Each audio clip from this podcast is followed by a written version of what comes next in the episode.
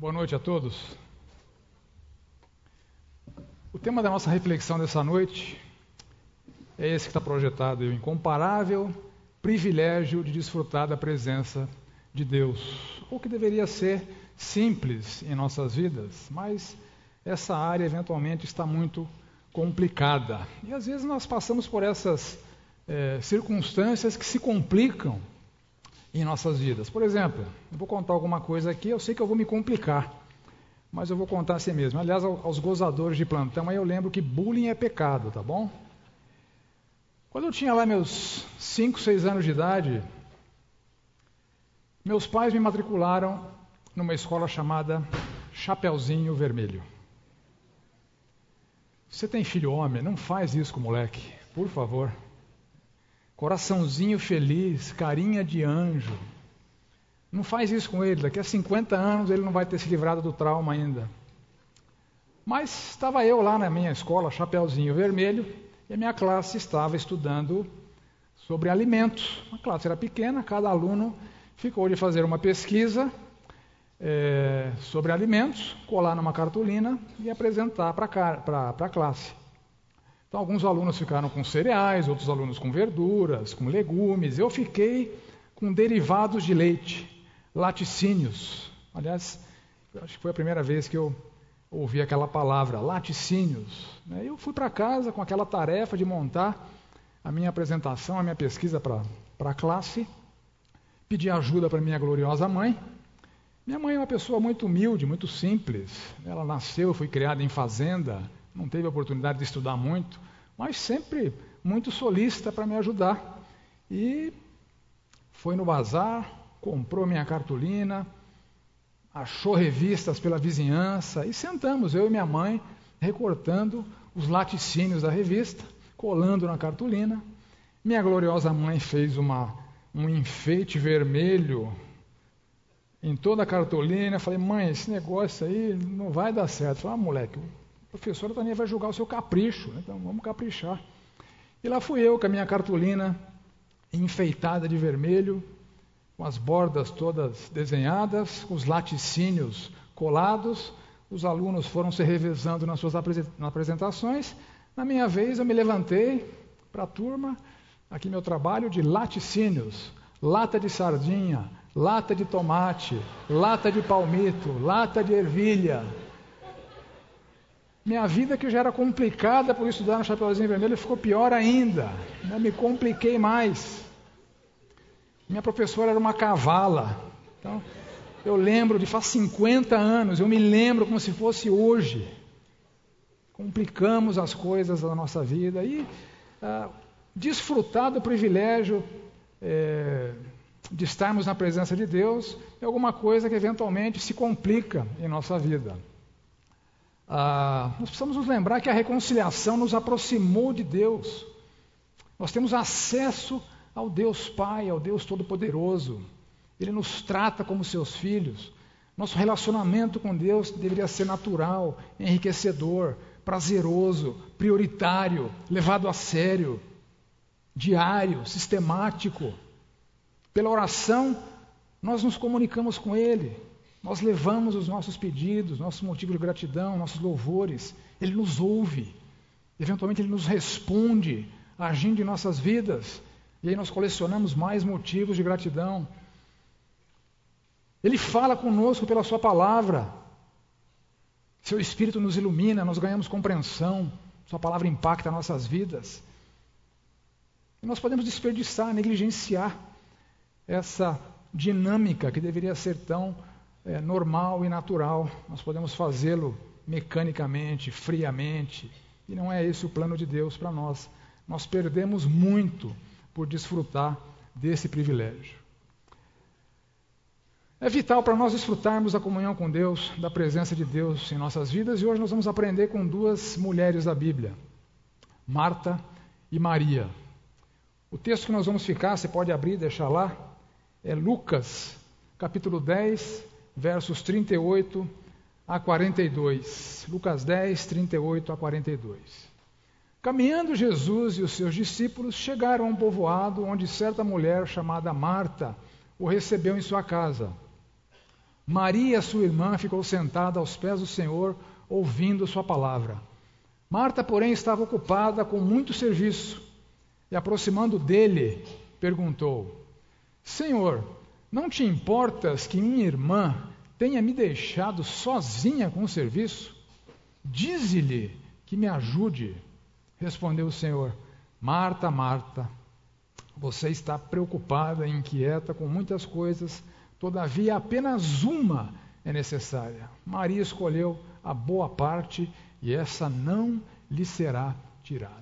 Imagina o tamanho do privilégio daquelas mulheres. Estão lá em casa, alguém bate a porta, quando elas abrem a porta, se deparam com o Deus encarnado, com o Verbo vivo. Vim passar um tempo aqui com vocês. Que privilégio. Imagine isso acontecendo na sua vida. Alguém bate a porta, você abre, é o Senhor Jesus querendo ter um tempo com você, querendo gastar um tempo com você. Aconteceu com elas. Um visitante ilustre, é uma oportunidade singular, entretanto, cada irmã adotou uma conduta diferente e contrastante. Marta, pode ser que até nas boas intenções, se perdeu nas tarefas. Receber aqueles hóspedes seguramente é, mexeu com a dinâmica da casa e ela se ocupou com essas tarefas para bem recebê-los. Ah, Maria, afolgada, na opinião da sua irmã, deixou tudo de lado, deixou o abacaxi todo para Marta, porque para ela não tinha nada mais importante do que passar aquele tempo com o Senhor Jesus. Ela não queria desperdiçar nenhum segundo da presença do Senhor Jesus. Duas irmãs, mesma casa, mesma oportunidade, postura absolutamente distintas e contrastantes. Vamos aprender com ela, com elas, tanto naquilo que é bom quanto naquilo que é um mau exemplo para nós. A seriedade na comunhão com Deus requer uma disciplina imprescindível, mas altamente benéfica e imensamente prazerosa. A negligência deve ser combatida, pois é altamente nociva e inevitavelmente aflitiva. Eu fatiei essa declaração em partes para nós entendermos bem o que eu estou propondo aqui, que a seriedade na comunhão com Deus requer uma disciplina imprescindível. Sem ela, a nossa tendência é não dar valor para isso, é negligenciar a comunhão com o Senhor.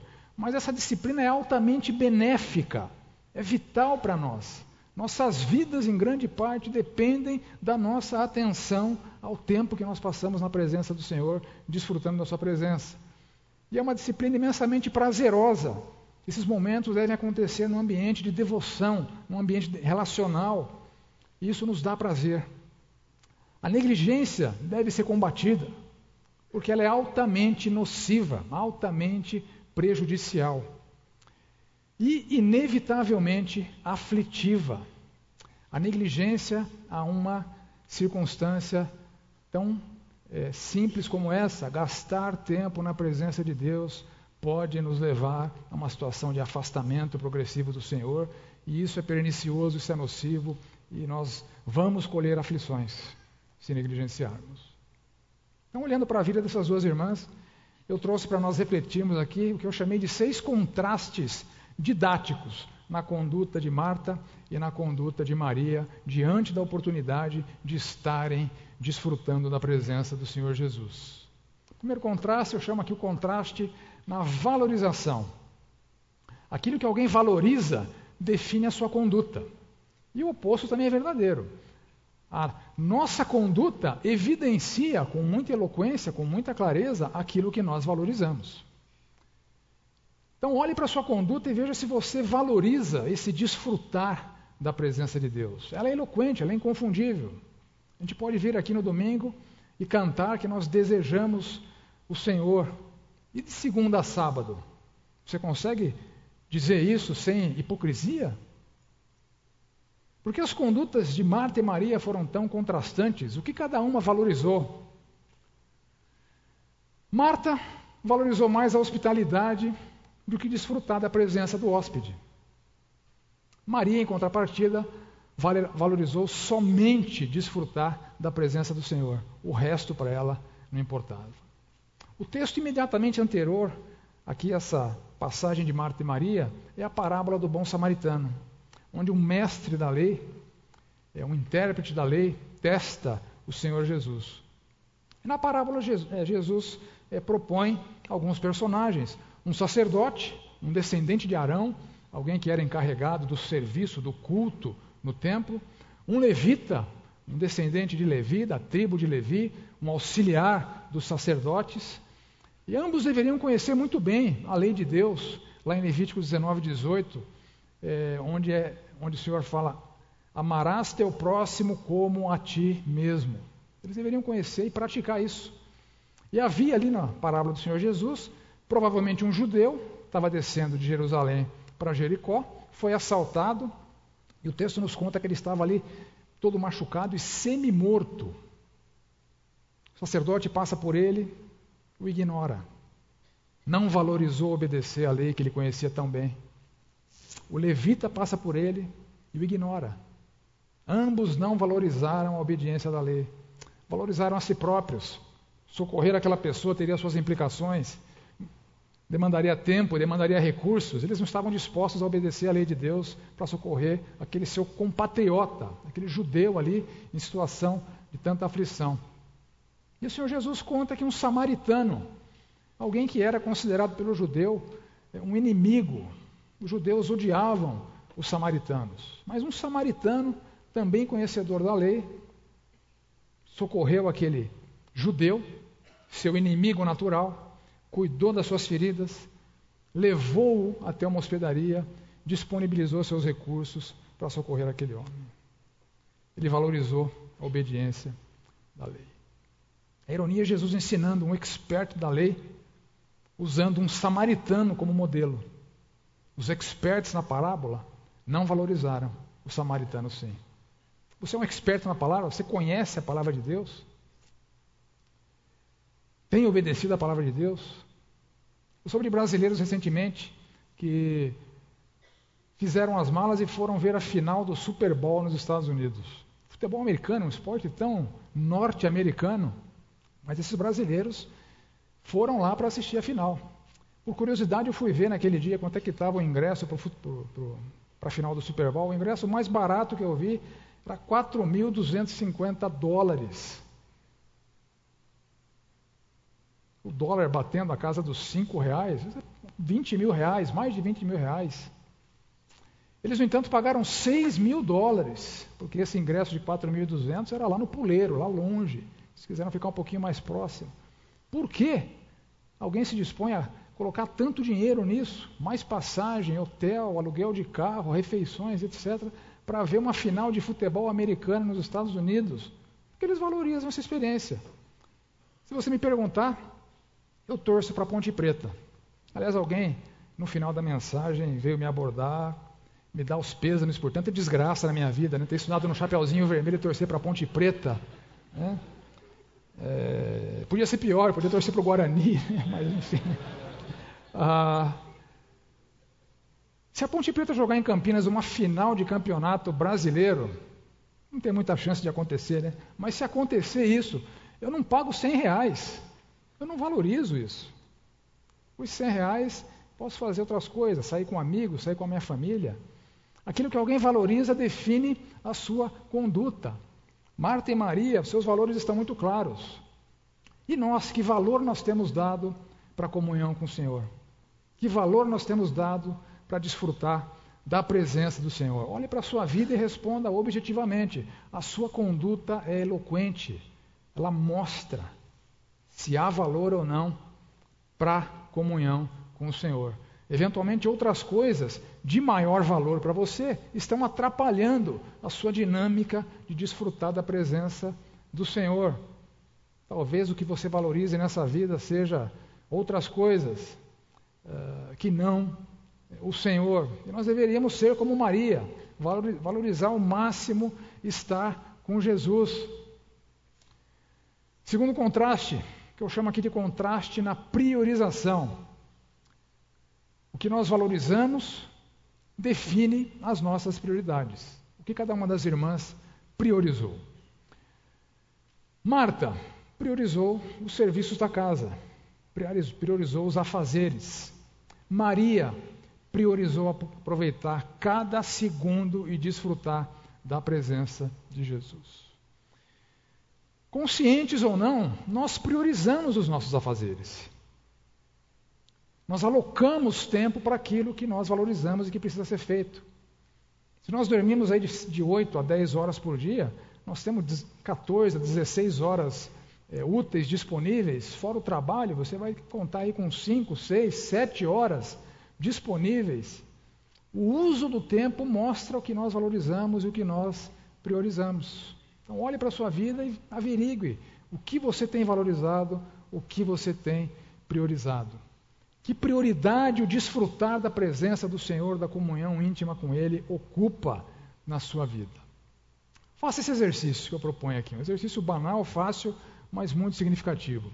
Aliste tudo o que você faz com o seu tempo é, fora do, do ambiente de trabalho. Por exemplo, assistir televisão. Classifique. É inadiável? Não. É importante? Não. Prioridade deveria ser baixa.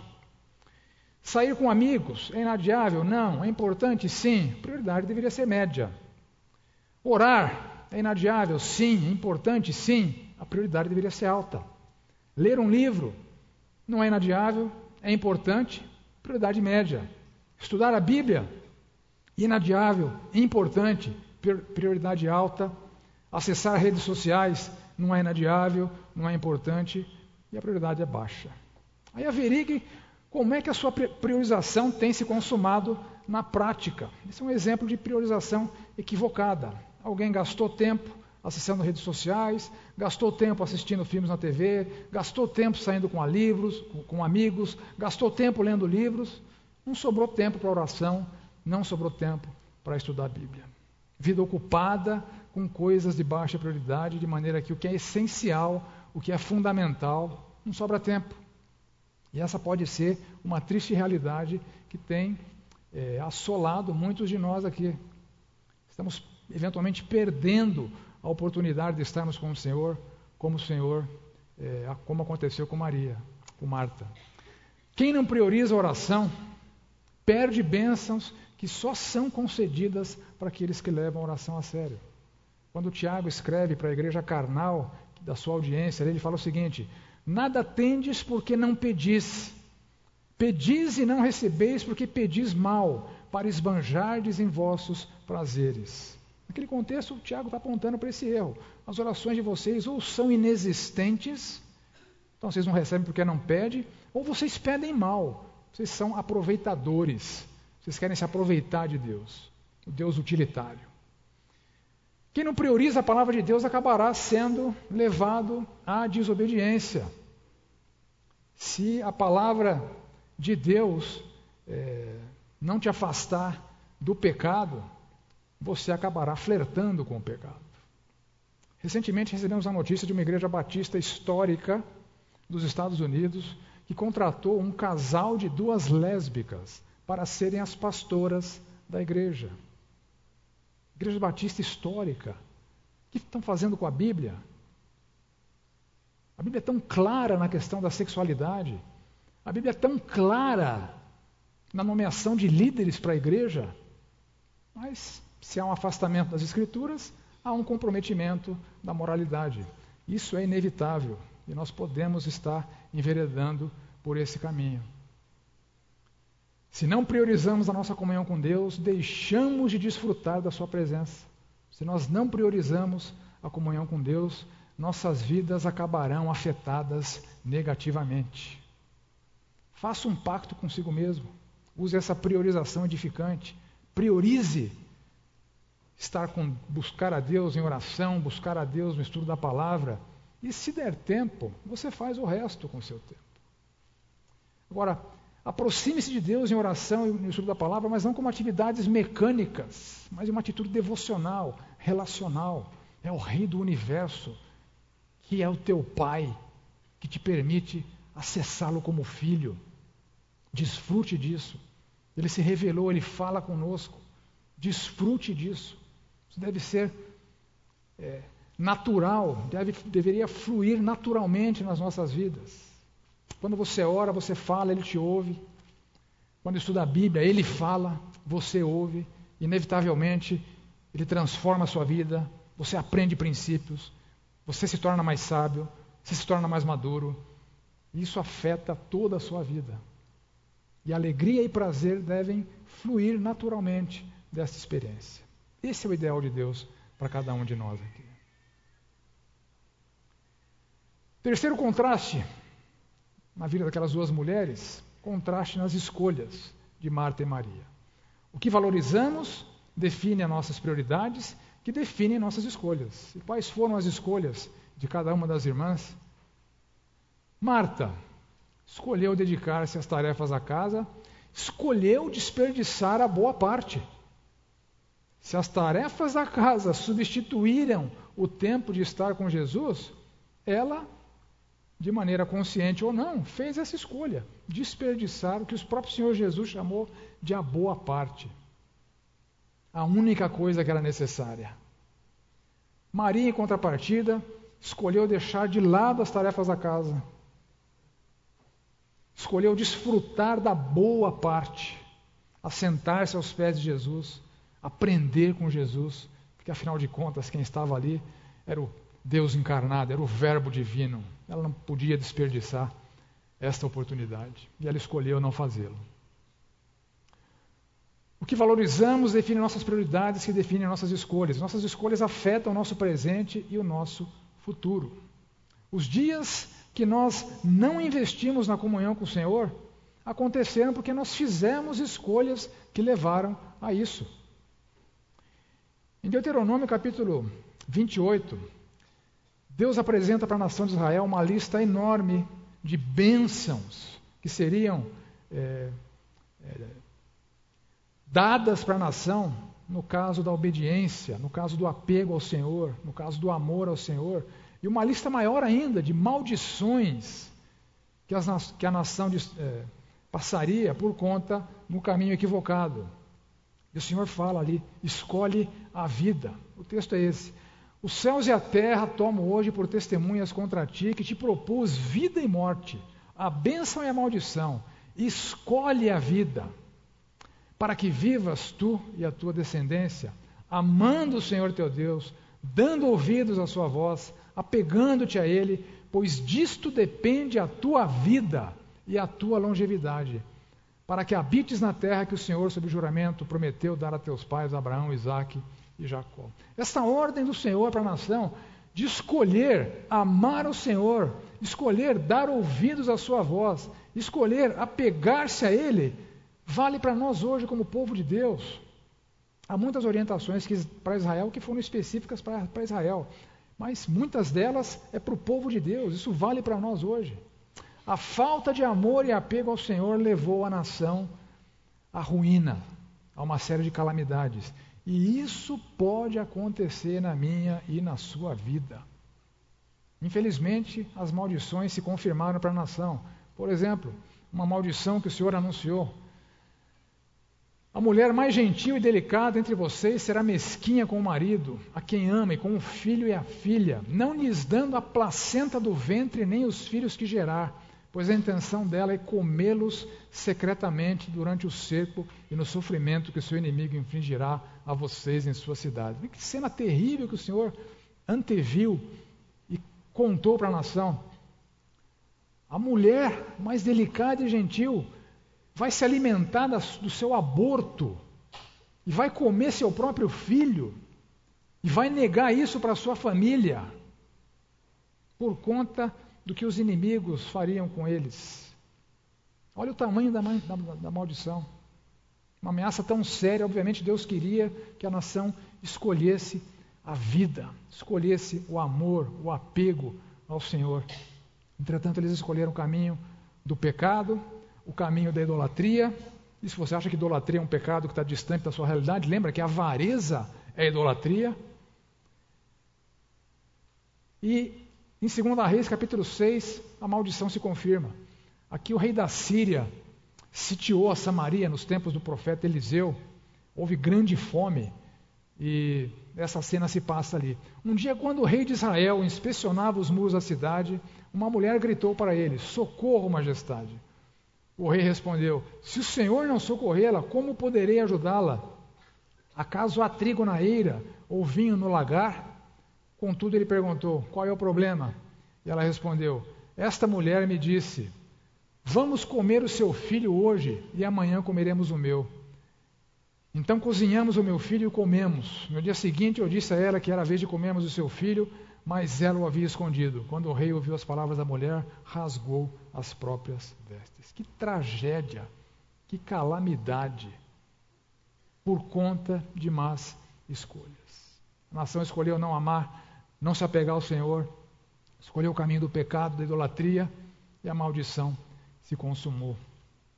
Isso nos remete a refletirmos sobre as nossas vidas quais têm sido as nossas escolhas no que tange a seriedade com o Senhor, a dedicar tempo para o Senhor, a zelarmos por nossa comunhão com o Senhor.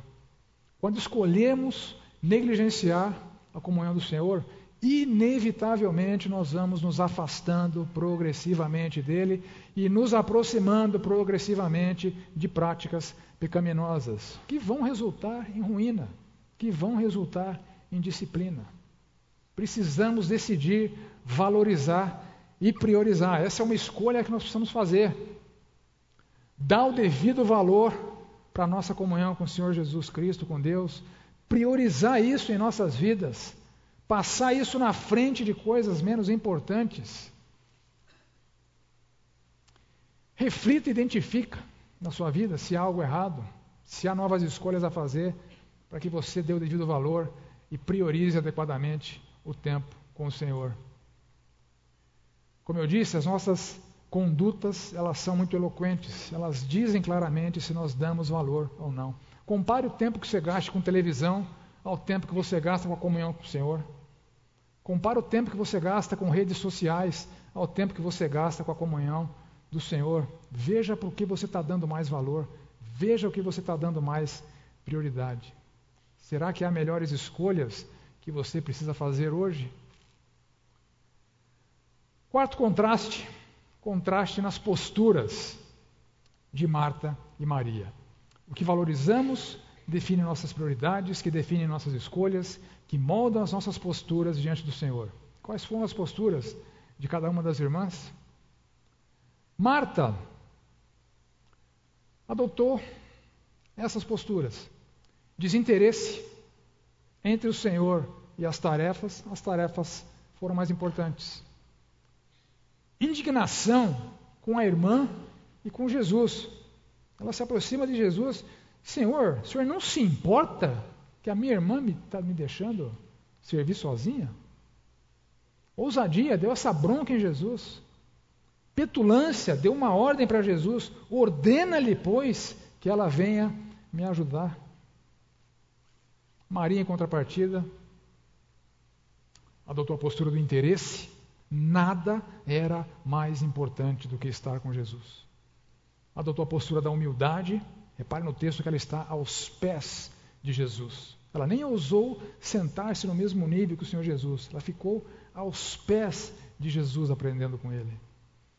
Avidez pelos ensinamentos de Jesus, deslumbramento com aquilo que o Senhor Jesus chamou de a boa parte. Essas foram as posturas de Maria. Quando eu olho para trás da minha vida, eu identifico claramente momentos em que eu adotei todas essas posturas de Marta. Todas. Desinteresse pelas coisas do Senhor. Quando eu era jovem, aconteceu uma coisa muito ruim na minha vida. Eu culpei a Deus. Fiquei um ano sem ler a Bíblia e sem falar com Deus. Não me orgulho disso, eu me envergonho disso mas eu fiquei indignado com Deus. Fui ousado, reclamei, acusei, petulante, demandei, exigi. Já passei por todas essas posturas inadequadas. Nós devemos imitar Maria e não Marta. O desinteresse, repare, o ponto de partida, ele é altamente é, prejudicial. O desinteresse pelo Senhor, pelo tempo com Ele, nos leva à perda do privilégio de desfrutar da presença do Senhor e nos leva a outras perdas. Nos leva a outras perdas. E o desinteresse desencadeia outras posturas inadequadas, como indignação, ousadia, petulância, É, um dia desses eu me deparei com um livro de um certo pastor ensinando os leitores a exigirem os seus direitos diante de Deus. Que ousadia, que petulância. Mas ele escreve assim: exigir seus direitos não é uma atitude insolente, desbravejar e falar altivamente a Deus acerca da, das, de regalias ou caprichos pelos quais ansiamos. Ao contrário, ele próprio nos diz para determinarmos. Onde? O que você aprenderá revolucionou a minha vida, trazendo-me para mais perto de Deus, como eu jamais estive e eu sonhei que fosse possível. Chega de orar para ver se acontece algo, é tempo de orar para receber, orar determinando. A palavra pedirdes pode ser traduzida do grego como exigirdes ou determinardes, no sentido de determinar, mandar, estabelecer, ordenar. Eu pedi e nada acontecia simplesmente porque deveria determinar, exigir que se realizasse aquilo que a palavra garante ser meu. Que exegese é essa? Que hermenêutica esse camarada está usando? Que petulância e ousadia para se aproximar de Deus. Este não é o padrão. O padrão são as posturas adotadas por Maria. É isso que nós devemos perseguir. Posturas adequadas maximizam os nossos desfrutes, os nossos ganhos. Quais têm sido as suas posturas diante do Senhor? Será que há desinteresse? Será que há indignação quando Deus, Deus não faz o que você quer? Será que você tem adotado a postura da ousadia ou da petulância? Ou será que você tem imitado Maria? E se tiver, glória a Deus por isso.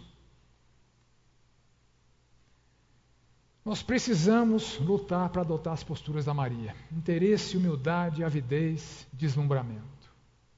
O salmista, no Salmo 119, no verso 97, ele fala o seguinte: Quanto amo a tua lei, é a minha meditação todo dia. Essas palavras cabem na sua boca. Quanto amo, Senhor, a tua lei. Todo dia ela está na minha mente. Vou deitar com as tuas coisas na cabeça. Devemos batalhar por esse interesse em nossas vidas. Postura de humildade, não de quem reivindica, de quem manda, de quem determina. Porque, como o Tiago nos, nos alerta, ali no capítulo 4, Deus resiste aos soberbos. É aos humildes que Ele concede a sua graça. Batalhar pela postura da avidez, como Pedro nos ensina ali no capítulo 2 da sua primeira epístola. Desejai ardentemente, como crianças recém-nascidas, o genuíno leite espiritual, para que por ele vos seja dado o crescimento para a salvação. A analogia de Pedro aqui é perfeita. Nós devemos desejar como um recém-nascido deseja, com a mesma voracidade que um recém-nascido deseja o leite da sua mãe.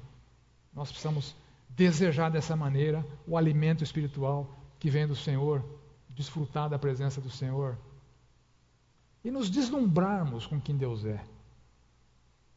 Não há como reconhecer quem Deus é e não ficar deslumbrado. O salmista, no Salmo 145, escreve o seguinte: Exaltar-te-ei, ó Deus meu e Rei, bendirei o teu nome para todo sempre. Todos os dias te bendirei e louvarei o teu nome para todo sempre. Grande é o Senhor, muito digno de ser louvado. Sua grandeza é insondável. Quanto mais você se dedica a conhecer o Senhor, mais deslumbrado você vai ficar com o Senhor, mais motivos você vai ter para louvá-lo. Aproxime-se do Senhor com as posturas adequadas, maximize o desfrutar da Sua presença. Esse é o padrão dele para nós, é a Sua vontade para nossas vidas. Nosso tempo com Deus não precisa ser, não deve ser algo mecânico, árido, uma obrigação. Não. Quinto contraste: contraste nas consequências. O que valorizamos define as nossas prioridades, que definem nossas escolhas, que moldam nossas posturas diante do Senhor e que trazem inevitáveis consequências. Quais foram as consequências colhidas por Marta e Maria nessa sua experiência com o Senhor Jesus? Marta desperdiçou a oportunidade de estar com Jesus, de aprender diretamente da fonte de todo o saber. Desperdiçou. Ficou ocupada, agitada, preocupada, inquieta e acabou sendo repreendida pelo Senhor. Marta, Marta, andas inquieta, te preocupas com muitas coisas, entretanto pouco é necessário, ou mesmo uma só coisa. Maria escolheu a boa parte, esta não lhe será tirada.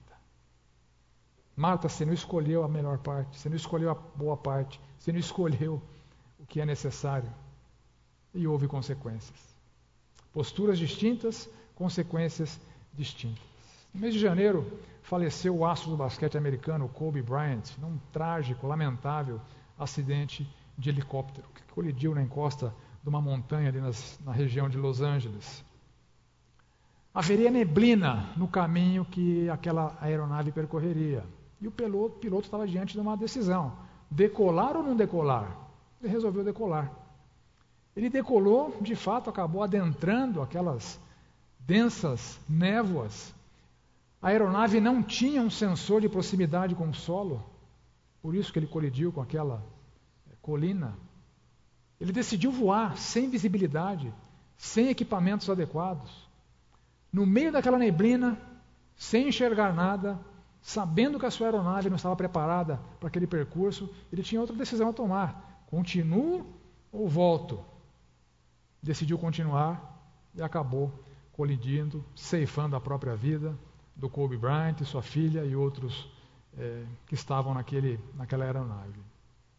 Naquele dia, a polícia de Los Angeles decidiu manter todos os seus helicópteros em terra, até que a neblina se dissipasse. Foi noticiado na NBC que o piloto decidiu voar em condições climáticas absolutamente desfavoráveis, fora das normas, que exigem naquele, nos Estados Unidos pelo menos 3 quilômetros de visibilidade e 240 metros de teto de nuvens. Ele não tinha nada disso. Uma autoridade policial de Los Angeles comentou o acidente dizendo o seguinte: O que me angustia é o processo de decisão. Se nós não estávamos voando naquelas condições climáticas, por que alguém estaria? Uma sequência de decisões com consequências tão drásticas, tão definitivas e, no caso deles, irreversíveis. A seriedade, o zelo pela comunhão com o Senhor, ou a falta dele, trazem consequências. A falta de seriedade nos priva do privilégio de desfrutarmos do que há de melhor nesse universo, que é a presença de Deus.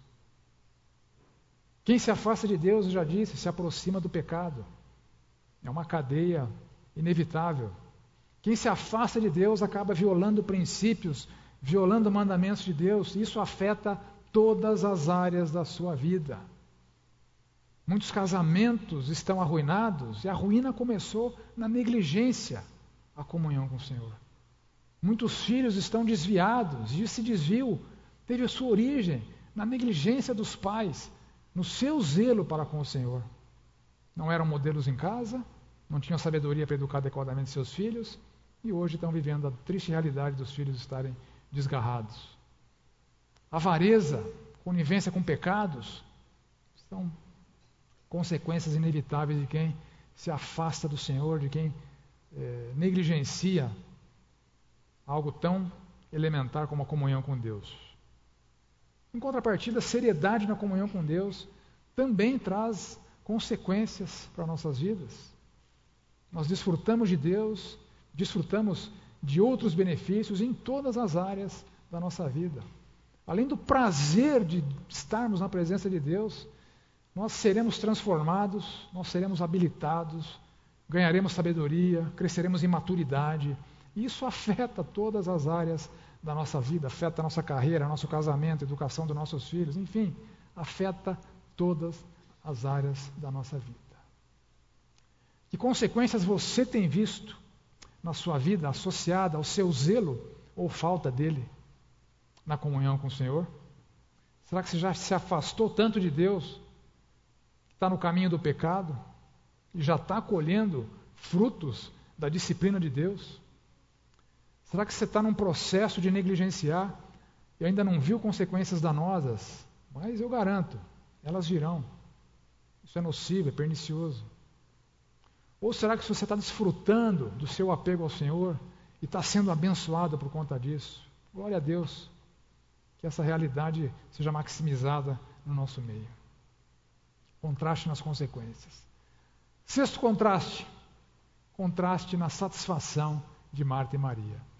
Que valorizamos, define nossas prioridades, que define nossas escolhas, que moldam nossas posturas diante do Senhor, que trazem inevitáveis consequências e que definem o nosso nível de satisfação na vida com o Senhor. Qual foi o nível de satisfação de cada uma das irmãs? De Marta, de Maria? Marta, a visita do Senhor foi um fardo para Marta. Teve que cuidar de tudo sozinha. Ainda experimentou o gosto amargo de ser repreendida pelo Senhor. Por outro lado, Maria, para ela a visita do Senhor foi um privilégio. Ela desfrutou de cada segundo da boa parte, que não lhe foi tirada. O Senhor quis que ela permanecesse ali em comunhão com Ele. A presença do Senhor seguramente lhe trouxe muito prazer. O elogio do Senhor, por ter escolhido a melhor parte, certamente a deixou muito feliz. Prazer na comunhão com Deus, isso talvez seja algo distante da realidade de vários de nós aqui. O que é isso? O que é ter prazer na comunhão com o Senhor? Nosso tempo com Deus ele pode ser ou inexistente ou mecânico e árido, pode sim, mas não precisa ser assim. Este não é o padrão de Deus. O Senhor tem reservado a concessão de gozo, de alegria, de regozijo, de prazer aqueles que o buscam com sinceridade e com seriedade, como Maria. Nos Salmos nós vemos seguidamente o salmista expressando essa realidade do seu prazer e da sua alegria com o Senhor e com a sua revelação, com a sua palavra. Logo no Salmo 1 nós lemos o seguinte: Bem-aventurado o homem que não anda no conselho dos ímpios, não se detém no caminho dos pecadores, nem se assenta na roda dos escarnecedores, antes do seu prazer está na lei do Senhor, na sua lei medita de dia e de noite. Prazer na lei do Senhor. Mais alegria me puseste no coração do que a alegria deles, quando lhes há fartura de cereal e vinho. Senhor, o Senhor me dá mais alegria do que a fartura de cereal e vinho para quem valoriza isso. Tenho mais alegria com o Senhor. Tu me farás ver os caminhos da vida, na tua presença há plenitude de alegria tua destra, na tua destra delícias perpetuamente. Eu e você podemos desfrutar desta realidade que o salmista desfrutava. O meu tempo, o seu tempo com Deus, estar na presença de Deus, pode ser assim. Pode ser fonte de alegria, pode ser fonte de prazer. Cabe a nós. Qual é o nível de satisfação, prazer, gozo que você tem desfrutado nos seus momentos de comunhão com o Senhor? Você sabe o que é isso? Você tem experimentado essa realidade? Que é a vontade de Deus para nós? Que é o padrão de Deus para nós? Ou será que você não tem desfrutado? Se essa é a tua realidade, peça ajuda para o Senhor. Ele está ávido por ajudá-lo a se encontrar com Ele. E essa experiência é uma experiência rica, prazerosa, que te traz gozo, que te traz alegria. Seis contrastes didáticos na conduta de Marta e Maria. Com qual delas você se identifica mais? Que valorizamos, define nossas prioridades, que define nossas escolhas, que moldam nossas posturas diante do Senhor, que trazem inevitáveis consequências e que definem o nosso nível de satisfação na vida com o Senhor. Concluindo a nossa reflexão, meus irmãos, lições podem ou não ser aprendidas. Você sabe disso. Eu sei disso. A reflexão de hoje pode ter despertado em muitos aqui a atenção para algumas coisas que estão erradas na vida, que precisam ser corrigidas, estão fora do parâmetro de Deus, estão fora do padrão de Deus. Talvez você precise levar mais a sério o teu tempo de comunhão com o Senhor e tomar as decisões que o levem a isso. Mas infelizmente muitos podem seguir o mau exemplo de Maria. Maria não aprendeu. As duas irmãs tiveram uma nova oportunidade de estarem com Jesus novamente, ali em João capítulo 12. O Senhor está alguns dias da sua morte. Alguns dias. E elas tiveram de novo o privilégio de terem um encontro pessoal com o Senhor Jesus Cristo. Nós lemos assim lá em João 12. Seis dias antes da Páscoa, foi Jesus para Betânia, onde estava Lázaro, a quem ele ressuscitara dentre os mortos. Deram-lhe, pois, ali uma ceia. Marta servia, sendo Lázaro um dos que estavam com ele à mesa. Então Maria, tomando uma libra de bálsamo de nardo puro, muito precioso, ungiu os pés de Jesus e os enxugou com seus próprios cabelos, e encheu-se toda a casa com o perfume do bálsamo. Uma libra é cerca de 340 gramas, era uma coisa muito preciosa. Aquele perfume custava cerca de 300 dias de trabalho de alguém naquela época. Uma coisa muito cara. Maria foi além. Na sua primeira experiência, ela desfrutou do Senhor. Aqui na sua segunda oportunidade, ela ofereceu algo precioso para o Senhor. Que privilégio. Humilhou-se ainda mais na presença do Senhor, aos pés do Senhor, uma atitude de subserviência, de submissão, de humilhação, enxugando os seus pés com seus cabelos. Que devoção! Que devoção! Onde estava Marta? Marta servia, ocupada com as tarefas do evento. Marta servia. Nova oportunidade, novo desperdício. As reflexões de hoje podem ter sido desafiadoras, confrontadoras. Não sejamos como Marta. Não fique onde você está. Mesmo que você ache que esteja bem, que sua devoção ao Senhor está em ordem, faça como Maria. Você pode crescer, você pode ir além, você pode dar um passo a mais, desfrutar mais e ganhar mais. Eu iniciei a nossa reflexão evidenciando o privilégio daquelas mulheres e Jesus batendo a sua porta e se oferecendo para ter comunhão com elas. Veja o que nós lemos em Apocalipse, no capítulo 3. Eis que estou à porta e bato. Se alguém ouvir a minha voz e abrir a porta, entrarei em sua casa, cearei com ele e ele comigo. Senhor Jesus está à nossa porta hoje também. Senhor Jesus está hoje nos oferecendo seu tempo, sua atenção, sua disposição. Hoje Ele está disponível para que desfrutemos da Sua presença. Isso Ele disse para uma igreja que Ele próprio chamou de morna. As pessoas daquela igreja não eram nem frias e nem quentes, nem quentes. Na ilustração que o Senhor Jesus fala no, no, no, no, verso 15 ao 16 Apocalipse 3, conheço as tuas obras, sei que você não é nem frio nem quente. Melhor seria que você fosse frio ou quente. Assim, porque você é morno, nem frio nem quente, estou a ponto de vomitá-lo da minha boca. Tem pessoas que deixam o Senhor triste. Tem pessoas que deixam o Senhor irado. Tem pessoas que deixam o Senhor enojado. Pessoas mornas deixam o Senhor enojado. O Senhor diz: Eu preferia que vocês fossem ou frios ou quentes, mas mornos não. Os frios são aqueles que desprezam o Senhor, que não têm comunhão com o Senhor. Eles ainda podem ser convertidos e passarem a desfrutar do Senhor. Os mornos deixam o Senhor enojado. E no verso 17, nós entendemos o porquê da náusea do Senhor. Você diz: Estou rico, adquiri riquezas, não preciso de nada. Meus bens são a minha segurança, meus bens são o meu prazer. O que eles diziam para o Senhor é: Senhor, nós não precisamos de ti.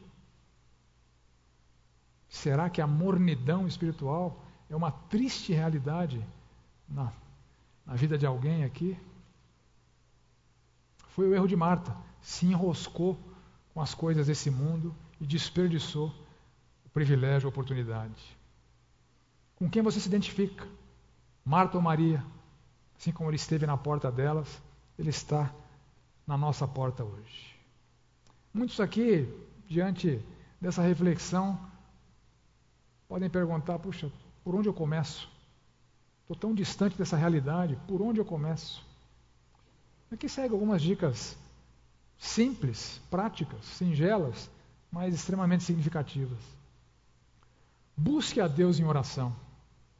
Busque a Deus em oração. Faça uma lista Aliste ali seus motivos de gratidão em primeiro lugar.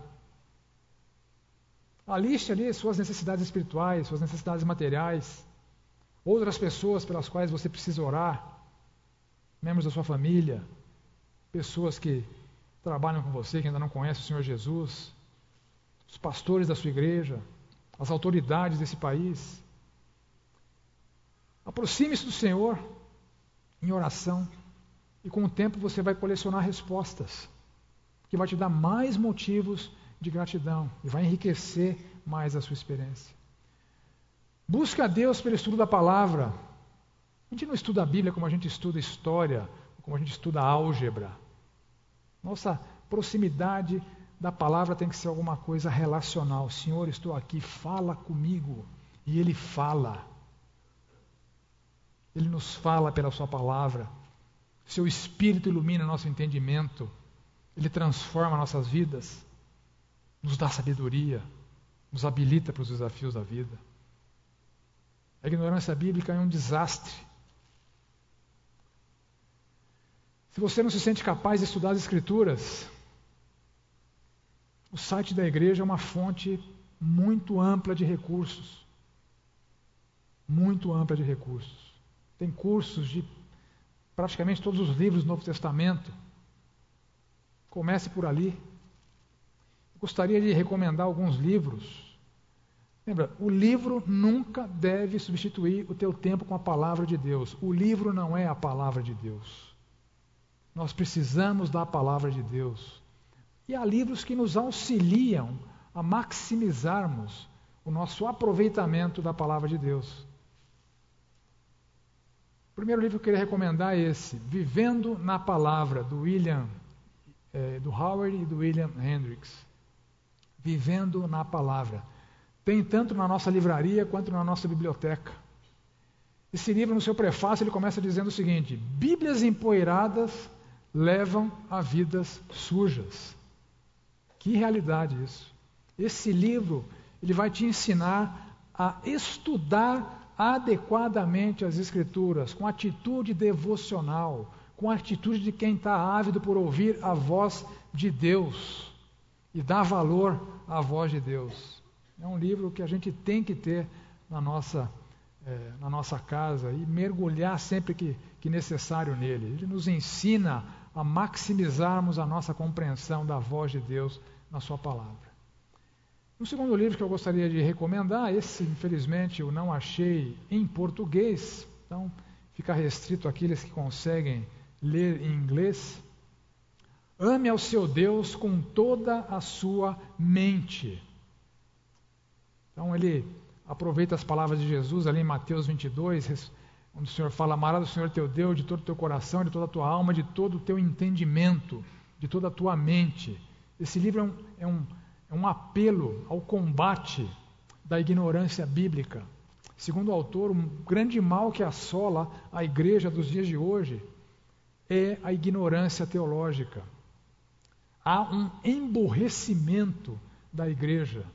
E esse livro demonstra qual o papel da mente, do nosso intelecto, da nossa razão, para nós amarmos adequadamente o nosso Deus e desfrutarmos da Sua presença. Então, se você ler em inglês, é uma boa aquisição também. Marta ou Maria, com qual das duas você se identificou mais? Que o Senhor nos ajude a imitar Maria, que aprendamos a crescer no desfrute da presença do Senhor da comunhão com o Senhor. Vamos orar. Pai amado, eu clamo nesse momento pela tua igreja, por cada um de nós aqui. O Senhor nos conhece melhor do que nós mesmos. O Senhor conhece nossas necessidades. O Senhor sabe o valor que cada um aqui tem dado para o Senhor, a prioridade que cada um aqui tem dado para os tempos de comunhão com o Senhor, as escolhas que temos feito as posturas que temos adotado, as consequências que estamos colhendo e o nosso nível de satisfação com o Senhor. Pai amado, que o Senhor torne realidade na vida de cada um de nós aqui esta alegria, este gozo, esse deleite por estarmos em Sua presença, por desfrutarmos do Teu amor, da Tua bondade, da Tua graça em nossas vidas. Senhor conduza essa igreja à seriedade na comunhão contigo. Nós sabemos que disso depende todas as áreas da nossa vida. E que o Senhor seja glorificado, honrado e apreciado cada vez mais por cada um de nós. É a nossa oração no nome precioso do nosso Senhor Jesus Cristo. Amém.